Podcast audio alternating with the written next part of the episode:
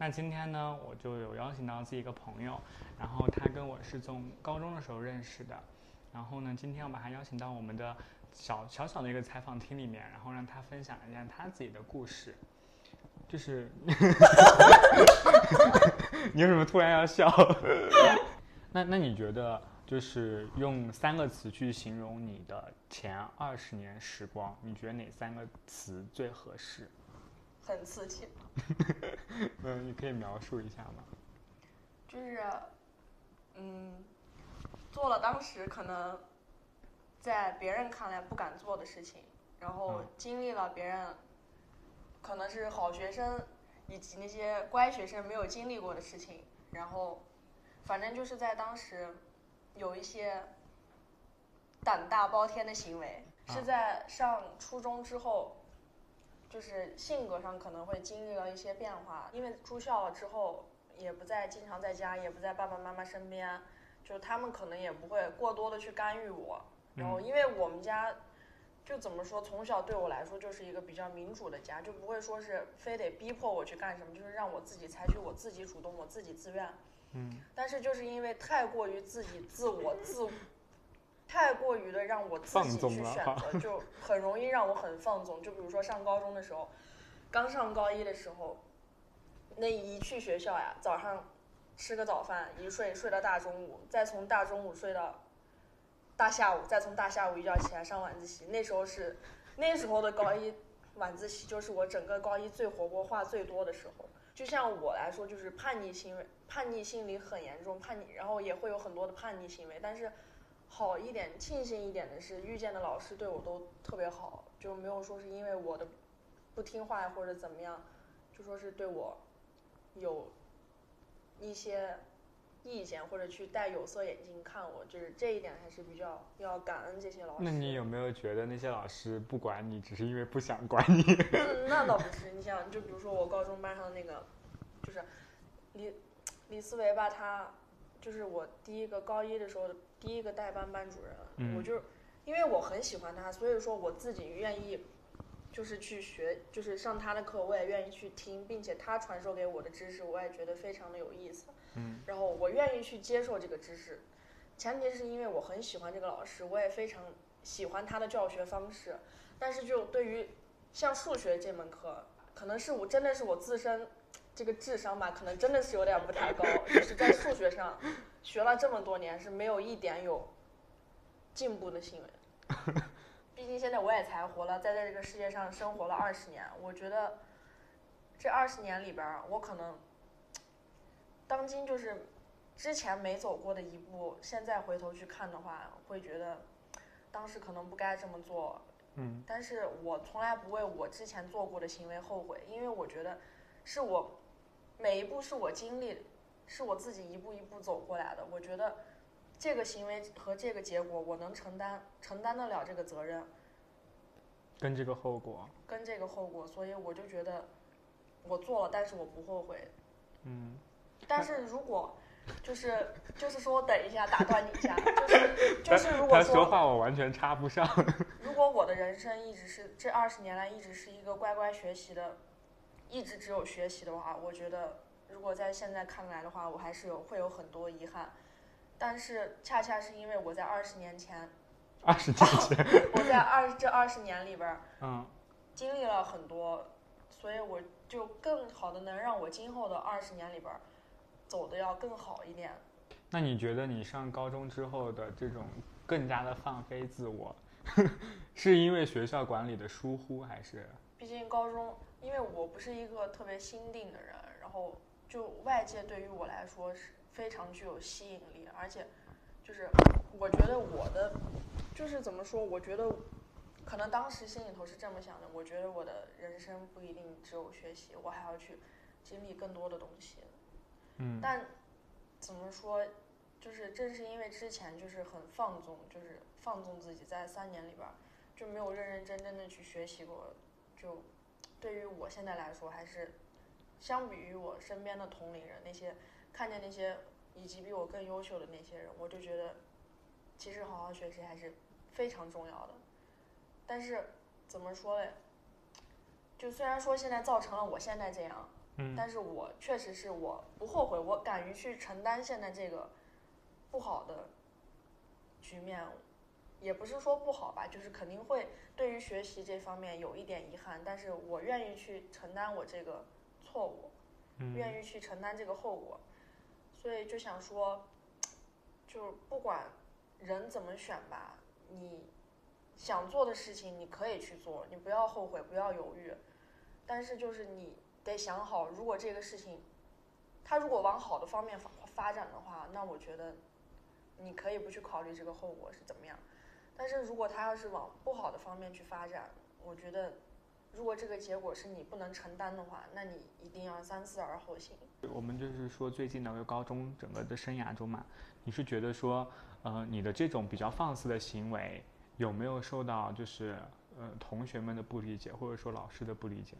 那不理解太多了，那简直太多了。但是，嗯，说实话，就是啊现在站在以我二十岁的经历去看我当时的自己，十几岁、十七八岁的自己，我其实现在对我来说的话，我是不会去赞同我我在高中的那些行为的。但是，嗯，就怎么说吧，就是我不在乎别人理不理解我，我嗯不在乎别人怎么看我，因为我从来我从来不在乎别人怎么看我。然后就想说，因为当时我过得很开心，很随心，当时那段日子对我来说是非常开心，就算再怎么不好，在别人看来有再怎么不好的现象，对我来说，我觉得都是一段很宝贵、很宝贵的经历。就是有时候把自己一个人想起来，也会是觉得，虽然可能我现在就是因为当时的不好好努力叛逆，就是导致自己现在暂时比别人落后了一步，但是我相信就是就是那句话，就是毕竟我才二十岁，我人生还有那么长的时间够我去努力，但是就是只要我想去努力，那我就坚信我一定能把这个事情做好，我就嗯，觉得我一定能达到我自己想要的那个目标。我们经历了这么几年的成长之后，我们会发现，其实每个人都有适合自己的航道去走，包括像当时我就会觉得说，唐晨飞是一个非非常不认真，因为他经常跟跟我们的老师开玩笑嘛，就是感觉他这个人就是比较比较比较放肆，比较随意。但是其实你未来会后来就会发现他自己也是有自己追求的，包括他后来成为一个非职业的 rapper，然后去做一些嗯献给母校的歌什么之类的。后来还是蛮成功的。对啊，而且当时他汉中中学二零二零出的时候，整个朋友圈传播范围非常广。然后我我后来我去专门去网易云去听了他的歌，我看整个的评论也都是挺多的，就九九九加。就是其实作为老师的身份的话，你会看到这个孩这个所谓的不太乖的孩子这一路的成长，你就会觉得说，嗯，就就还挺挺好，挺不错的。高二那个数学老师徐文涛老师，我上课坐后边那吃瓜子儿，那打扑克牌，他冬天一把给我扬窗外，然后，但是后来见到他，就是我再不听话，但是后来上高三之后，他没带我之后见到我，就会拉着我的手跟我说一定要好好学习怎么样，就。当有老师真真切切跟我传达这种情感，跟我说这些话的时候，我就觉得，就是心里可能会真的就是很悔恨，为什么当时对这个老师是这样的？为什么就是不再去多努力一点？嗯就是，其实觉得吧，老师真的，就是在我上这么多年学的生涯里边，我觉得老师对我还真的都还蛮不错。那你觉得在你之前的这说这些经历中，有哪些事情对你的打击特别大吗？被骗、背叛、背叛和欺骗，嗯，那是朋友之间的还是朋友朋友对我的也不算背叛欺骗吧，但是在当时我看来，那就是一种我不懂别人是怎么界定这个背叛和欺骗，但是对于我来说，嗯我是觉得就可能已经到达那个层面上，再加上过于太早的就是接触爱情这种东西，就是早恋嘛，我觉得嗯如果是好的话，可能会真的确实有这种早恋，然后让你两个双方共同进步，嗯，然后就是让你双方共赢，共同，成长就。是，但是像我就是一个彻头彻尾失败的一个例子。但是那个人对于我来说，我觉得吧，就是肯定是当时有一段是很恨他，很不理解。嗯但对于我现在来说，就是过早的，好的一方面就是过早的接触了这种很背叛吗？很单纯、很单纯的爱情。嗯再放现在来说，就在身边各种快节奏的生活、快节快餐式的爱情中，我觉得那是很难能可贵的一点。那你未来会教育你的孩子，就是不要去去过早的陷入这个早恋的这个问题。他如果想做的事情，我一定不会阻拦，因为路都是自己要走的，都是自己要一步一步，经验什么也是要自己一步一步摸索出来的。就是别人跟他讲再多道理没有用，嗯你当你自己正儿八经亲身经历了这件事情之后，不管是好的是坏的，只有你自己经历过，你才知道。不然的话，你再说再多都是徒劳。那你早恋之后他们知道吗？知道呀？我爸当时给了我导是啥？硕大的一个耳巴，啊，然后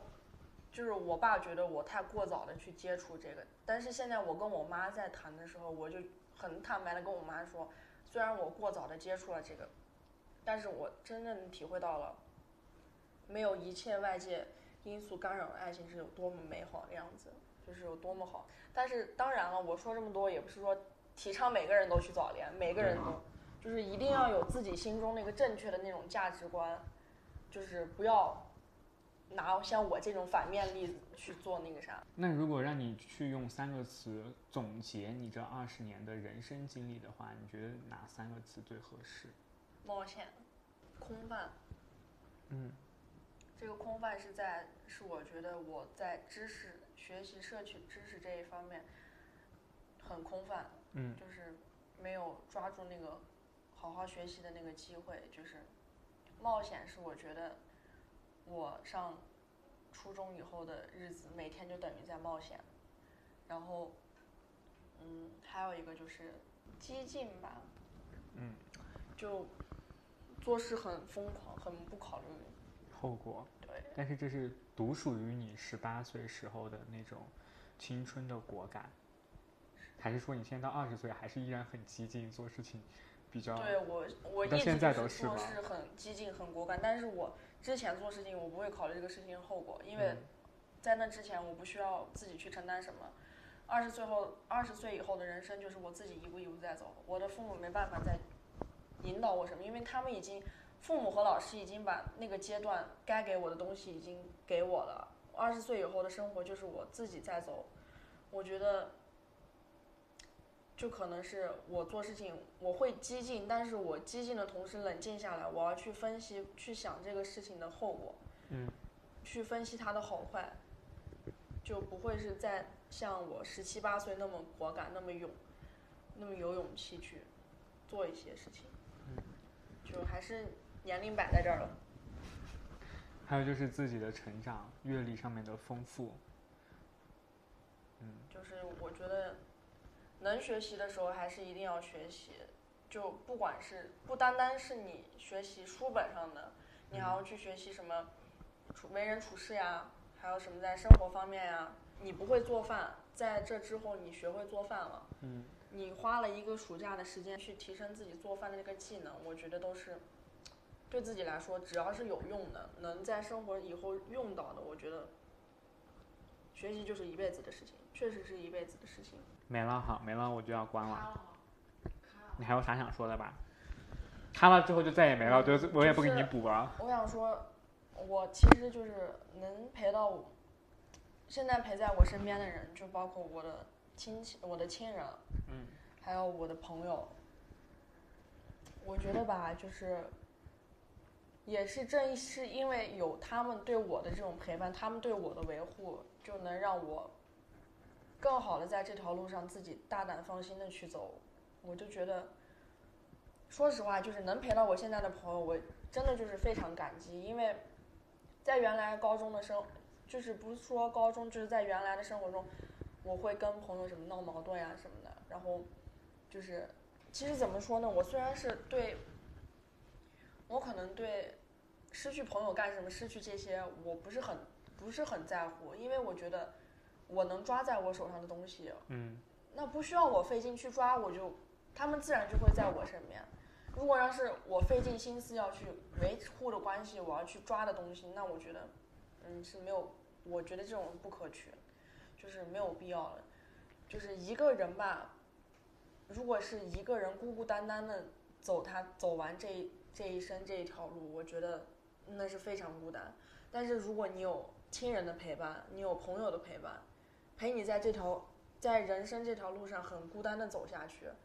那我觉得有他们的陪伴，可能你会更多一点勇气去做你想做的事情。嗯就对我对我来说，我觉得身边的陪伴也是一种变相的力量附身在我，就是陪伴在我身边。那你那你就是对未来的选择，你会选择去更大的城市里面挑战，还是说回到就是离家近的地方？我个人想去更大的平台，因为我觉得，在局限在这一个固定的地方，我觉得，说实话，我我也比较喜欢冒险，喜欢挑战。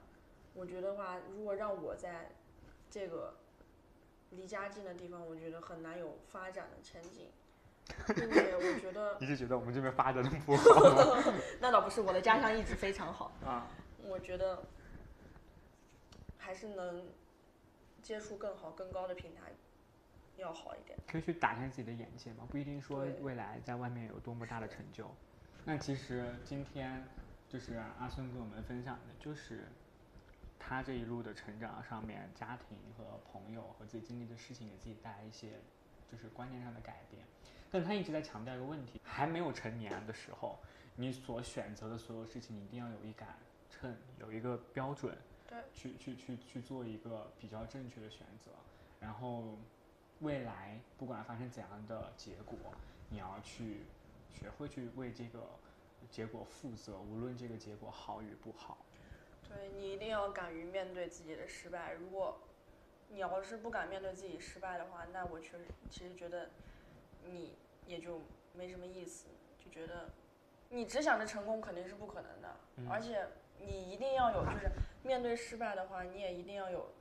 从头再来的勇气。，对你一定要有，就是说是，即使失败了，你哪怕撞得头破血流，你也一定要保持一个向上的心态，不能说就是一被击败了你就打倒在地，再也起不来的那种，那就不可取。哦那我们今天的节目就先到这里跟大家告一段落啦，然后后面应该会更精彩吧。对，因为他是我采访的第一个采访对象。我们后面还有几个我觉得比较有代表性的朋友邀请过来跟大家分享他们的故事。那今天就先这样了。